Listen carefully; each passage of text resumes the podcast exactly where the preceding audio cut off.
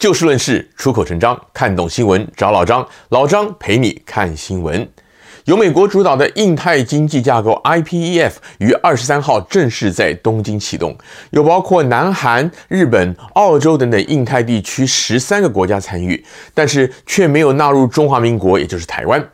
白宫国安顾问苏利文表示说，美国寻求深化与台湾的经济关系，但是会先从双边基础着手。美联社等国际媒体报道也指出说，IPEF 的宗旨是要让美国跟亚洲重要的经济体在像是供应链、洁净能源等等各方面更紧密的来合作。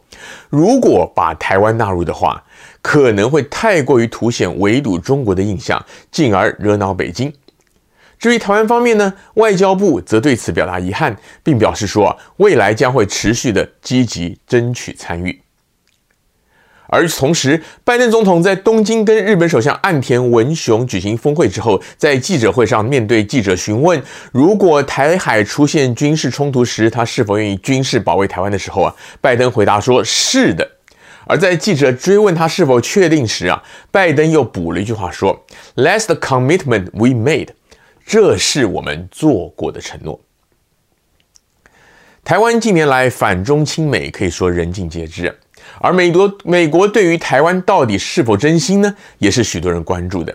前阵子联邦众议院就全票通过了，美国应该要支持台湾成为世界卫生大会 （WHA） 的观察员。拜登总统也签署了法案，国务院呢也公开在记者会上表态。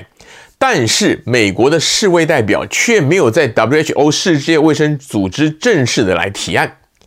印太经济架构 IPEF 呢是一个经济合作的发展架构，跟政治还有主权议题的关系不大。成员呢也不限于联合国会员国，甚至根本也没有要求参与者是所谓的主权独立的国家。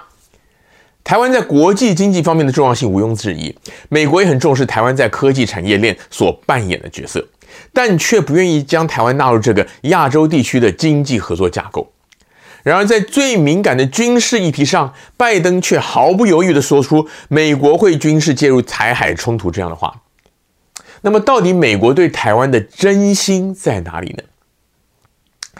要回答这个问题其实不难，不过要分三个层面，其中前两个层面是比较大原则、大架构的，第三个层面呢则比较独特，或者说具有针对性。首先，大家要知道，任何国家在制定对外政策的时候，都一定会以本国的利益为终极的目标。就算是符合本身的理念或者价值观呢，也务必会要同时的考量到自身的实质利益。这不能够说是现实，而是一个国家元首乃至于一个政府对于他们全体国民应该要肩负的责任跟义务。因此，太过于强调所谓的传统友谊或者是国际正义呢，都是不成熟的想法。有了这样的认知以后呢，才能够在国际政治的议题上有比较正确的评估跟期待。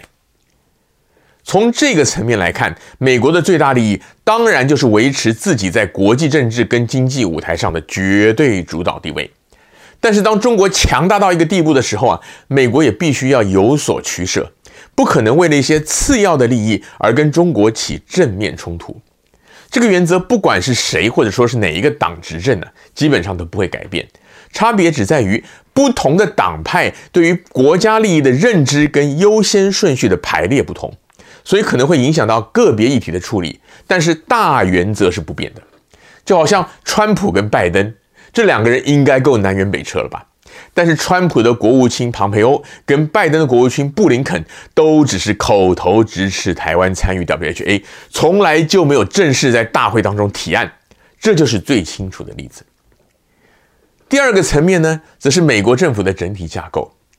大家都知道，美国是所谓的立法、司法、行政三权分立的国家，其中国会参众两院负责立法，代表的是民意。总统为首的行政体系虽然也有民意来做后盾，但是很大的部分是政策的拟定跟执行，而这都必须要遵循现有的架构跟惯例来走。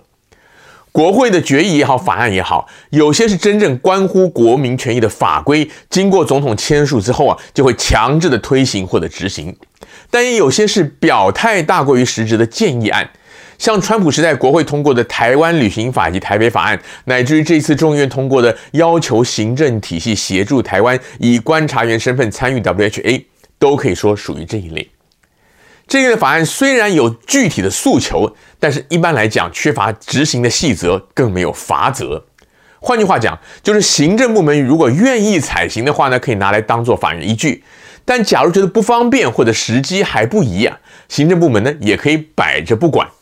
而基于三权分立的精神，国会议员有可能会去关心甚至敦促行政部门这些法案执行的状况，但最后的决定权还是在行政部门。讲到这个决定权呢、大家也必须要了解一点，那就是美国虽然是总统制，总统就是整个行政体系的首长，不像内阁制的国家，可能还有一个实际管事儿的总理啊、首相啊或者行政院长。但是很多时候啊，一件事情会朝怎么样的方向来发展，甚至于成或不成呢，也都不会是只凭美国总统他一个人说了算，而会看相关部门后续的评估乃至于表态。美国总统是直接民选的，因此总统必须要直接的面对选民。而美国又是全球最强大的国家，总统经常被人家形容是全世界最有权力的人。在这样的地位上，虽然照理说应该要谨言慎行，但却因为实在是位高权重啊，因此有些时候总统也免不了会讲一些展现出自己魄力跟意志比较果敢或者强势的话，以便赢得外界的支持。但是在讲完以后啊，假如白宫发言人或者相关部会，好比说是国务院，后续没有重申总统的意志，甚至宣布一些跟进的具体行动，而是含糊其辞或者趋于保守的话，就表示说啊，总统先前讲的可能只是所谓的场面话，或者一时失言说溜的嘴，充其量只能反映出他个人的好恶或者思考的脉络，不能够认真的当成是美国国家政策来看待。最后一个层面呢，就是主事者的个人风格。有的领袖走的是个人主义的强势路线，有的则偏向于谨言慎行，重视团队胜于个人。美国总统因为是全世界最有权力的人，所以非得有一定的霸气，因此啊，多半会走强势的路线。就算他原本的个性温和呢，也要想办法塑造出一些勇敢果决的形象。像前任的总统川普，他就是典型的强势总统，经常说风就是雨。如果手下不肯配合，很有可能立马就撤换掉。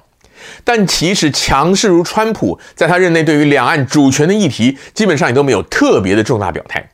他敢跟中国打贸易战、科技战、情报战、资讯战，而他的政府也在一定一些个别的议题上表现出了力挺台湾的样子。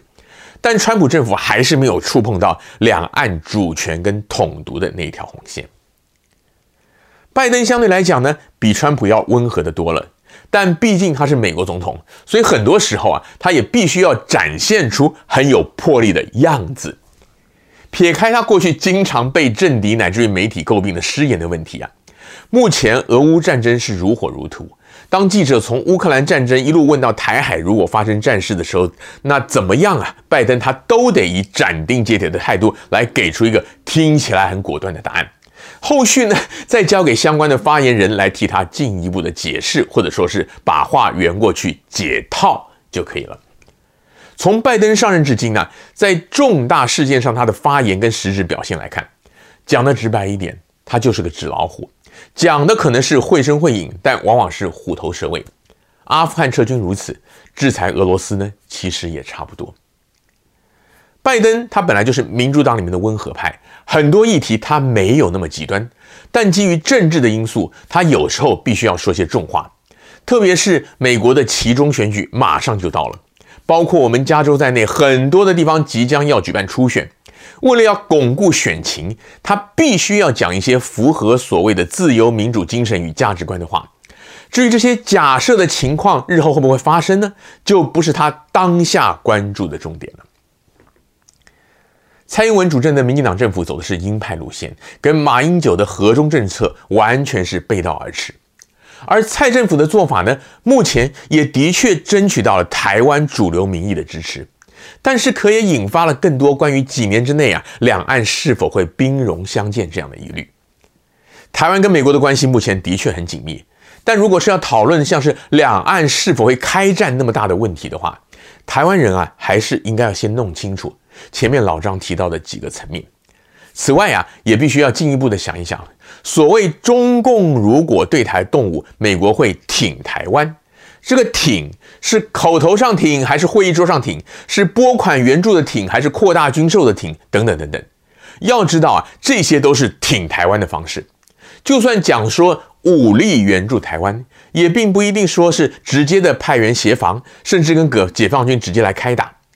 我们看俄乌战争打了两三个月了，美国前前后后也宣布了几百亿的军援案，枪炮啊、飞弹啊什么的，相信也运进去不少了。但是美军并没有直接的参战。假如两岸开打的话，拜登所谓的军事保卫台湾的 commitment，到底会用什么样的方式来实践呢？其实啊，真的很值得商榷。今天节目的时间又到了，欢迎您下次继续的找就事论事、出口成章的老张。陪您一起看新闻。